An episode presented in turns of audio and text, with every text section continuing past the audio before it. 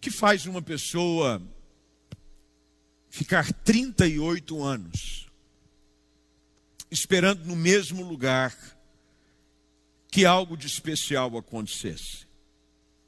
Os detalhes do texto são bastante intrigantes, porque falam de um lugar específico, tanque de Betesda, eu tive a oportunidade de ir nesse mesmo lugar, aonde acreditava-se de que de tempo em tempo, não sabia qual a, a, o período em que isso acontecia, um anjo vinha do céu e movia água. A água desse tanque era mexida por uma ação sobrenatural quem quer que entrasse na água primeiro, independente do problema que tivesse, seria sarado das suas mazelas. Isso fez com que multidões de enfermos, de pessoas doentes, se envolvessem ao redor deste lugar. Chegavam de todos os cantos. A Bíblia diz que uma multidão de enfermos, com as suas mais diferentes situações: cegos, coxos, paralíticos, chegavam na expectativa de que algo viesse a acontecer. Nós não temos nenhuma explicação assim que seja plausível para dizer se acontecia alguma coisa ou não, mas o que me leva a crer é de que se alguém fica 38 anos esperando que algo acontecesse, e ele mesmo no seu testemunho diz de que quando a água mexia, outro ia antes dele, é porque de alguma forma, e nós não sabemos dizer como, algo de milagroso acontecia. Esse milagre, ele nada mais é do que uma ilustração da graça de Deus. A graça de um Deus que está acessível a todos aqueles que têm as mais diferentes necessidades de milagres e problemas na sua vida. Não há nada que Deus não possa resolver. Não há situação difícil demais para Ele. Não há crise que você esteja passando ou eu possa vir enfrentar. Não há enfermidade o qual até mesmo a nossa medicina tão avançada tem o seu limite de que ele não possa curar.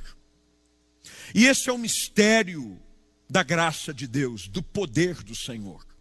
O Deus que tem o poder de nos surpreender de maneira inusitada.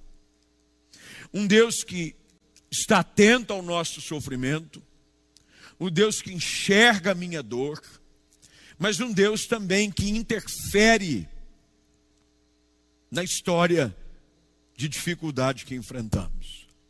38 anos. 38 anos é o tempo de sofrimento deste homem. Bem, eu não sei você, mas sofrer alguns poucos dias com uma dorzinha de garganta já é-me bastante desconfortável. Imagine você sofrer de uma enfermidade muito mais terrível por um longo tempo. Não só questões do corpo, mas outros problemas da alma. Tem muita gente que do lado de fora está tudo tão perfeito, mas do lado de dentro está tudo muito enfermo. Há enfermidades que produzem muito mais dor na alma do que possivelmente uma enfermidade física. Tem coisas que doem mais na gente do que uma garganta inflamada, coisas que doem do lado de dentro, frustrações, decepções, fracassos, famílias que são dilaceradas, filhos que se perdem, sonhos que nos são roubados, e de alguma forma ficamos na expectativa de que Deus venha nos socorrer. Essa é a história desse homem. 38 anos. Ele esperava que algo acontecesse. Bem, algumas coisas, e como eu disse, eu procurarei ser bastante sucinto nessa noite, é, para tentar preservar um pouquinho mais aqui da minha voz. É de que a história desse homem me ajuda a entender de que a esperança é um combustível de que eu jamais posso deixar faltar na minha alma.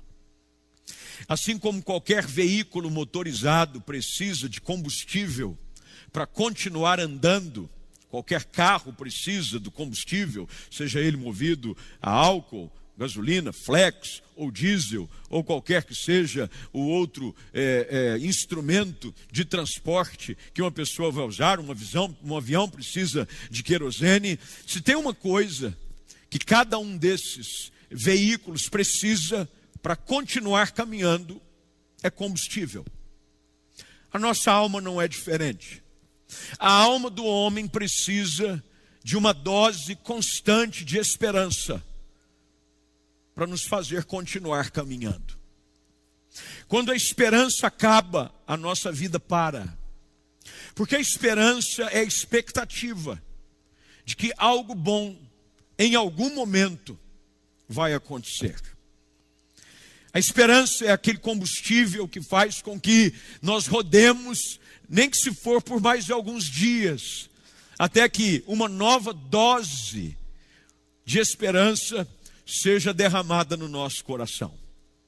Eu me lembro de uma ocasião, eu tinha, logo que comecei a dirigir, eu devia ter uns 18 para 19 anos, e meu pai quis fazer um agrado, e ele, com todos os seus recursos, tadinho, a gente sempre foi uma família com poucos recursos, principalmente quando a gente começou a vida, e meu pai quis me presentear com, com um carro, um carrinho.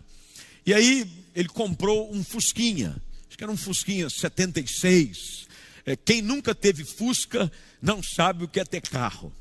Eu me lembro muito bem daquele Fusca. Aquele Fusca, ah, se meu Fusca falasse.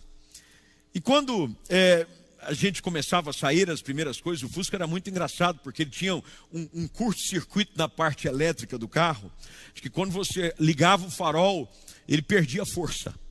E quando você apagava o farol, voltava a força do motor. E eu me lembro que eu usava raramente o carro de final de semana, principalmente para ir à igreja. Vinha aos cultos de jovens, 19 anos, 18 anos, era o nosso é, passeio predileto, e eu espero que seja ainda dos seus filhos hoje, ir para o final de semana participar das atividades com os jovens na igreja. E eu me lembro muito bem de que o pouco de economia que eu conseguia fazer para colocar combustível no carro, era o suficiente apenas para usar naquele final de semana. E eu chegava no posto de gasolina, assim todo animado, e dizia, na época, vamos supor, põe dezão aí. Hoje o equivalente a quem sabe dois litros e meio, quando muito, três litros de combustível. E com Fusca, você sabendo acelerar até que ele rendia bem. Mas não foi uma, nem duas apenas situações aonde eu me vi sem combustível. Tive que empurrar o carro algumas vezes. Eu tinha colocado aquele tanto de combustível que eu achava que era o suficiente para rodar no final de semana e coloquei o combustível, mas aí rodei um pouquinho mais, porque tinha um outro detalhe sobre esse carro. A bomba de gasolina era aquela bomba de boia e ela enganava. Às vezes parecia que tinha alguma coisa, quando na realidade só tinha ar. O Fusca funcionava no sopro e acabava a gasolina com frequência. E eu tinha que empurrar o carro. Ou quantas vezes já não andava com um galãozinho dentro do carro para ir buscar, com a ajuda da vaquinha de alguns colegas, para comprar mais um litro ou dois para colocar no tanque do carro para rodar mais alguns quilômetros, ou pelo menos o suficiente para voltar com o carro para casa. Quando o, carro, o combustível acaba do carro, é fácil de resolver. Difícil é quando o combustível acaba dentro da nossa alma. Eu conheço muita gente que está andando com seu tanque vazio. Tem um livro chamado Andando com o Tanque Vazio, escrito por Wayne Cordeiro, um pastor de uma igreja é, em Honolulu, no Havaí que fala exatamente sobre isso, a razão e a realidade de muitas pessoas que vivem sem ânimo, sem esperança, com tanque vazio. A história desse homem me ensina algo. De que por mais que a luta seja extensa, por mais que os anos passem, eu não posso jamais deixar de ter esperança. Olhe bem para a história: 38 anos. 38 anos deste homem indo ao tanque e voltando de mão vazia. Mas se há algo que esse homem me ensina, é de que por mais que a resposta não venha, eu preciso continuar ainda insistindo, enquanto o meu milagre não chega. Quem sabe essa é a realidade que você precisa aplicar sobre a sua vida nessa noite. Talvez você esteja dizendo, pastor, eu estou muito parecido com o seu Fusquinha. Meu tanque anda vazio. Quando muito eu consigo ânimo para enfrentar um ou dois dias. São raras as semanas que eu passo sem esmorecer no meio do caminho. O texto diz que durante 38 anos esse homem, mesmo não conseguindo aquilo que ele ia buscar, ele voltava para tentar mais uma vez. A história desse homem conta-nos de que o segredo para que o milagre aconteça na nossa vida é insistir sempre e nunca desistir. Porque quando a gente menos espera, Deus pode nos surpreender. A história deste homem me ensina de que ter esperança é não aceitar o decreto de desgraça sobre a minha vida. É crer de que por mais que o tempo tenha passado e nada tenha acontecido, Deus pode num momento, mudar a nossa sorte. Esse homem jazia. Se você pegar algumas versões desse próprio texto, a palavra usada para essa expressão é: muitas pessoas estavam ali lançadas, prostradas. Esse era o seu status, esperando alguma coisa. Mas ele me ensina algo que você precisa aprender também com a sua história. De que ter esperança é não aceitar, em hipótese alguma, o decreto de miséria que você está enfrentando. Nós estamos no meio do ano. Para muitos, a expectativa de 2020 era elevadíssima. Você esperava que esse ano fosse o ano de portas abertas. Você esperava que 2020 seria o ano das grandes conquistas. Para alguns, 2020 seria o ano do casamento. Pastor, eu sonhei com o meu casamento, eu esperei muito tempo. Sonhei com o meu casamento, guardei dinheiro para minha festa. E ela ainda não aconteceu. Quem sabe a data que você havia planejado já ficou para trás. Mas a história desse homem me ajuda e precisa ajudar você também. A entender de que por mais que aquilo que você esperava ainda não aconteceu, não quer dizer que não venha a acontecer. Há o tempo perfeito de Deus para agir na nossa vida. Há o tempo perfeito até para o milagre, para a cura, para a libertação, para a transformação genuína de Deus acontecer na nossa história. Infelizmente, muitas pessoas já desistiram de si próprias. Algumas desistiram da igreja. Esse período de isolamento, onde as pessoas não podem chegar, que bom é saber de que muitos outros têm tido acesso ao Evangelho através da palavra pregada pelos cultos online, mas infelizmente tem muita pessoa que desanimou. Começou, e os nossos índices, e a gente sabe isso porque nós conseguimos mensurar as conexões, eram muito mais altas no início do isolamento do que agora. Antigamente, os nossos cultos de domingo à noite tinham, e eu não sei quantos é estão aí conectados, você em casa consegue ver, mas eram dois mil e tantos. Chegamos a ponto de ter três mil pessoas conectadas, hoje mil e poucos. Porque o tempo de espera pode produzir algo no meu coração que é nocivo para a realização do meu milagre: o desânimo. É esperar tanto tempo que a gente começa a achar de que não vai mais acontecer. A gente clama, a gente pede, a gente bate, a gente busca, e a gente aplica na nossa vida o discurso que esse próprio homem fala a respeito de si próprio. Quando Jesus, o Senhor dos Senhores, aquele que pode todas as coisas, vai ao encontro desse homem e pergunta a ele: Você quer ser curado? O discurso que ele tem acerca de si próprio é de vitimismo. Senhor, eu não tenho ninguém. Ninguém mais acredita em mim, ninguém me ajuda. Mas sabe o que eu tenho descoberto? Se você não se ajudar, ninguém mais consegue te ajudar. A pergunta de Jesus não é porque ele queria saber o que se passava no coração do homem. Lembre-se, Jesus é onisciente. Ele conhece as palavras que sairão dos nossos lábios, mesmo antes que elas ali cheguem. O que Jesus estava tentando desenhar aos olhos desse homem era mostrar que a resposta dele era um reflexo da sua própria alma. Você quer ser curado? Porque se você não quiser, nem Deus pode te ajudar. Se você não continuar crendo que Deus pode mudar a sua sorte, transformar o seu casamento, preparar para você ainda nesse segundo semestre de uma forma inexplicável. Mas, pastor, como é que a coisa vai melhorar? Não há nenhuma expectativa. Estão dizendo que vacina só vai sair final do ano, ano que vem. Pastor, olha a economia, está bancarrota. A recessão no país, pelos especialistas, já está cerca de 10%. Como é que eu posso esperar algo de bom? Esse é o mistério da fé. É o mistério de continuar crendo quando todo mundo desistiu. É continuar insistindo quando os outros já jogaram a toalha.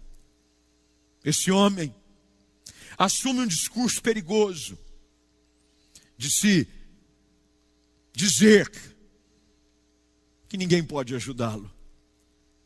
Ter esperança dentro da história desse homem é nos ajudar a entender de que a qualquer momento o extraordinário vencerá o ordinário na minha vida. Você sabe o que é algo ordinário? É comum.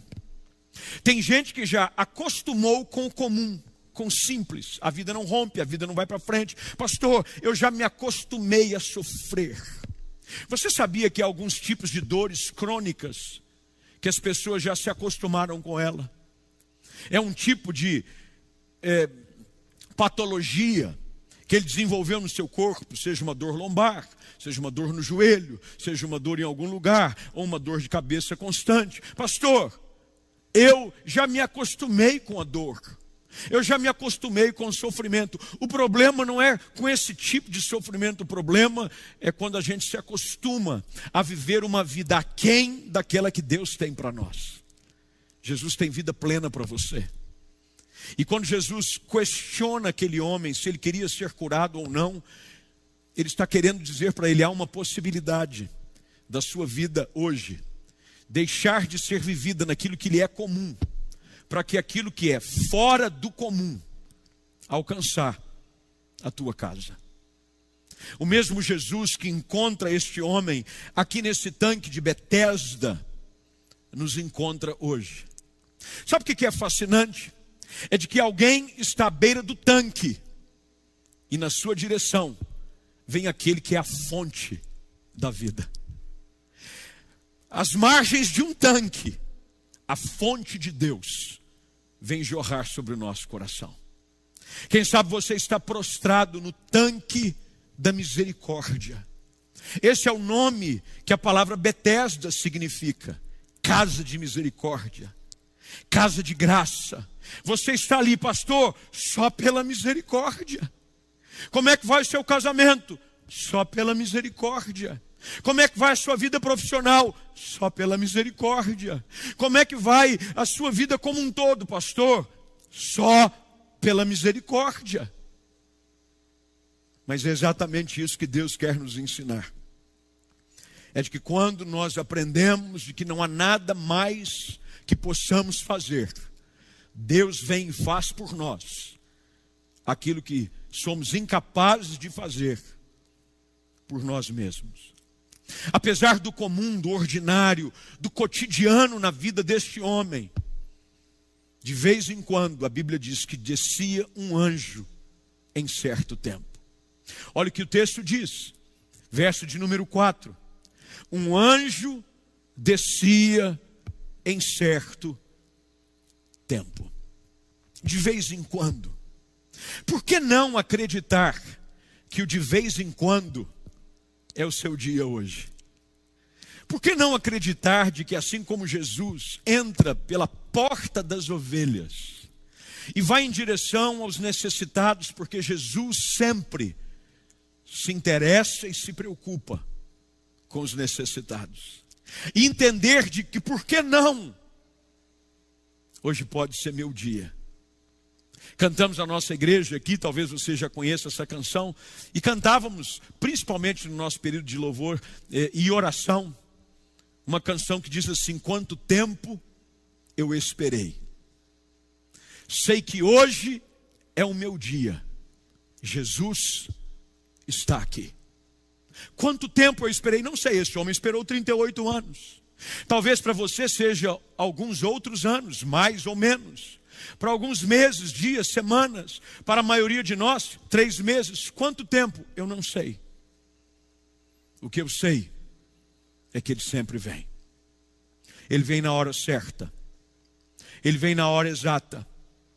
Alguns chegam a ponto de acreditar de que o reinado de desgraça sobre a sua vida é algo tão imperativo de, não há, de que não há nada que possa mudar. A esperança quer hoje ensinar a você e a mim do contrário. De que a desgraça, de que a lágrima e a dor podem ser subitamente interrompidas pela presença sobrenatural de Jesus Cristo na nossa vida. Quantos testemunhos e histórias eu tenho ouvido através do meu ministério, de pessoas que entraram pelas mesmas portas que eu tenho diante dos meus olhos, que são as portas dessa igreja. Entraram por essas portas sem nada, sem esperança, sem futuro, sem alegria, sem paz. E entraram na casa de misericórdia, à espera de alguma coisa. E Jesus veio, e uma palavra mudou, e uma ação de Deus transformou.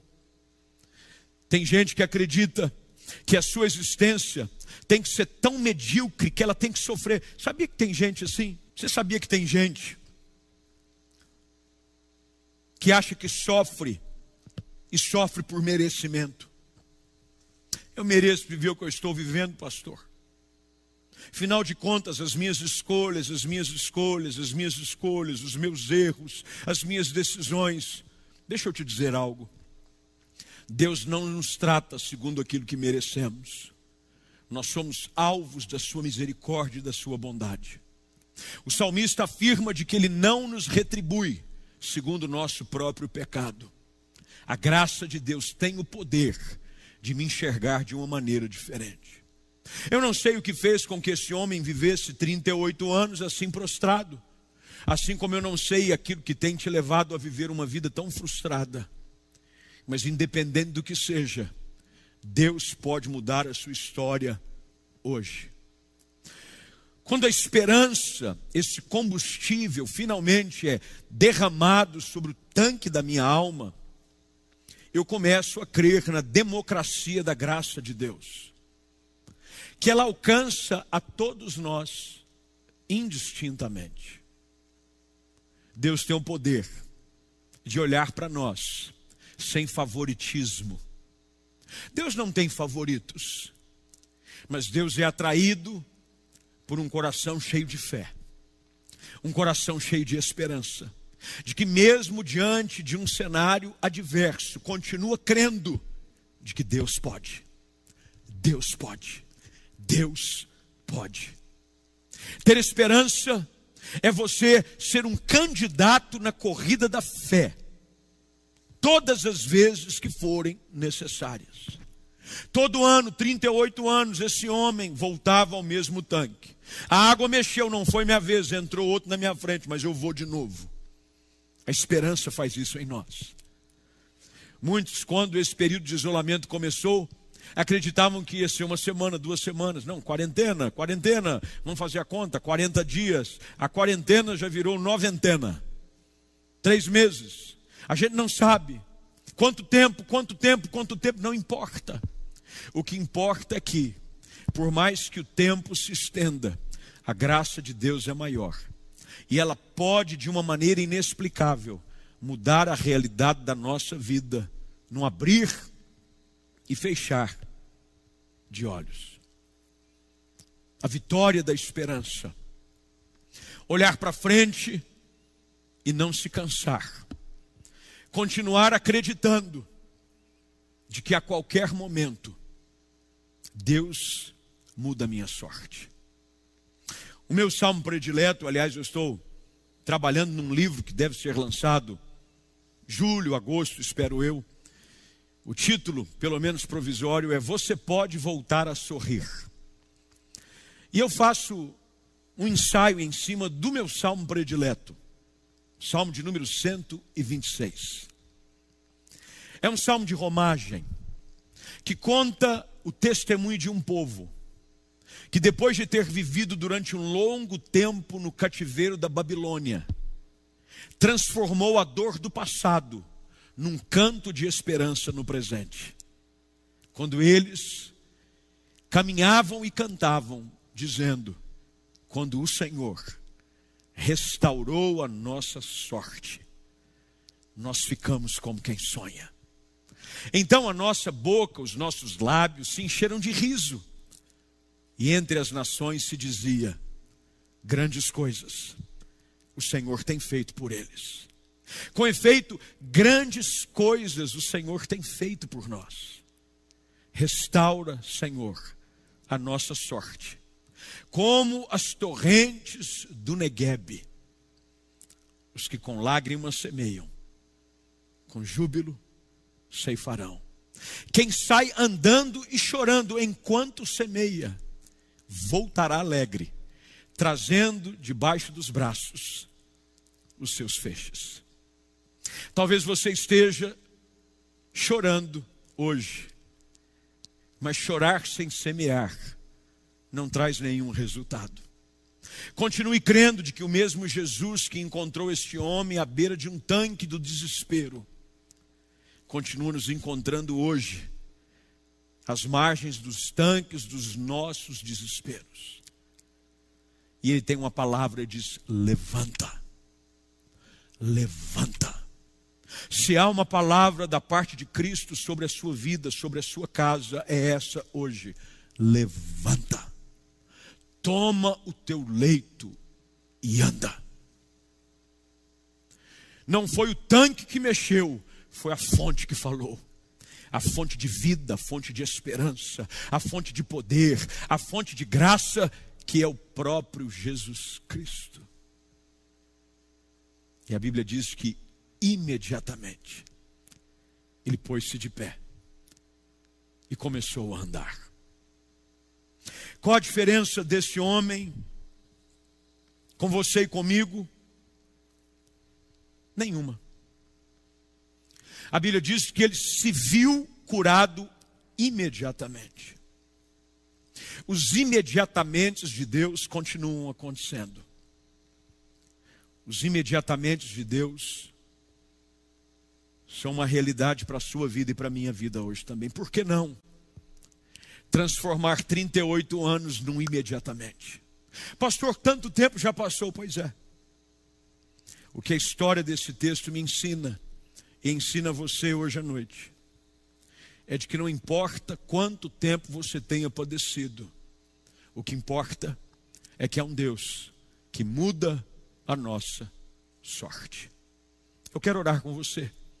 Quero convidar você que me acompanha através dessa palavra, se possível, a fechar os seus olhos e curvar sua cabeça. Eu quero orar com você, para que de alguma maneira, se o tanque da sua alma está vazio, a esperança de Deus inunde o seu ser. O salmista, no Salmo 23, diz que o cálice dele transbordava. Ao contrário da minha experiência quando garoto, que tinha apenas dezão para colocar no combustível do meu Fusquinha, Deus não deposita na nossa vida medidas miseráveis apenas para alguns dias. Hoje, a fonte que é Cristo quer inundar a sua vida, a ponto de você transbordar. É você encher o tanque até o ponteirinho passado cheio. Sabe quando você, eu não sei se você, antigamente era assim, não tinha esse negócio de trava automática nos postos de combustível? E quantas vezes o frentista tinha que medir no olho.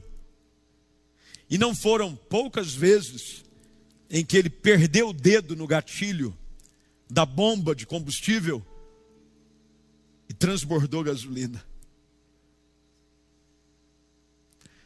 Deus quer fazer a mesma coisa com você hoje. Deus quer fazer com que a esperança transborde no seu coração. Por mais que você ainda não tenha visto nada, Deus hoje quer fazer com que a sua alma transborde de esperança, de graça. Mas a única maneira de você experimentar isso na sua vida é quando você tem um encontro com Cristo. Lembre-se, a história desse homem não havia mudado até então, porque Jesus não havia passado na sua vida.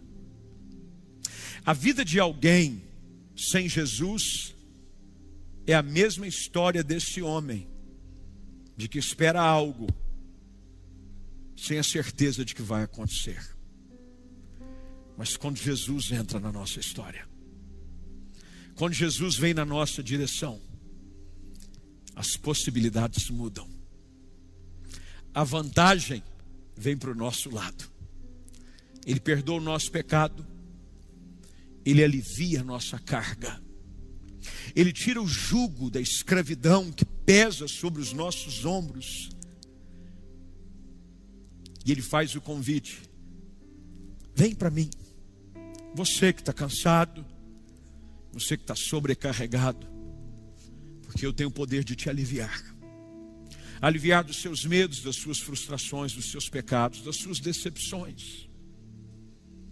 Quem sabe hoje você, muito mais do que ver uma água num tanque sendo mexida, ah, eu estou à espera de que algo aconteça, de que eu ganhe uma sorte, de que. O que você precisa é muito mais do que isso, é ter acesso a um Deus de que não age de vez em quando, como a história do texto, é ter acesso a um Deus que age continuamente na nossa vida. Quando eu encontro a Cristo, eu agora me alio ao Deus que tem todo o poder para perdoar pecados, para sarar as minhas feridas e para fazer tudo novo. Portanto, você que me acompanha através desse culto online e ainda, ainda não confessou Jesus Cristo como seu Senhor e Salvador. Eu primeiro quero orar com você, depois eu quero fazer uma segunda oração, mas antes eu queria orar com você.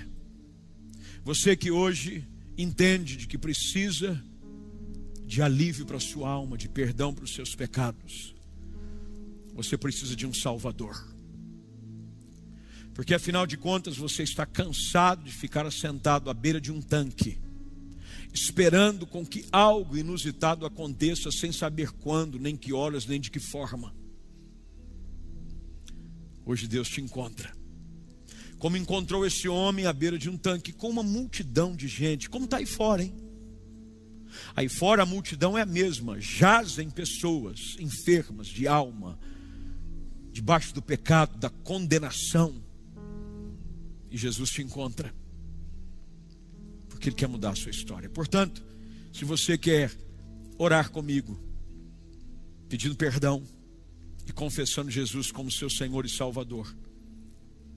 Eu queria que você repetisse essa oração comigo. É possível? Ponha uma das suas mãos sobre o seu coração, por favor. E repita essas palavras, por gentileza. Diga: Senhor Deus, eis-me aqui. ferido, cansado, preso nas correntes do pecado. Há tanto tempo esperando com que algo aconteça para transformar a minha história. E hoje eu entendi de que Jesus Cristo é o único que tem poder para mudar a minha sorte. Perdoa os meus pecados. Lava-me com o sangue de Cristo derramado na cruz em meu lugar. Com os meus lábios eu confesso Jesus como meu único e suficiente Salvador. Escreva meu nome no livro da vida. Assim eu oro, em nome de Jesus. Amém e amém.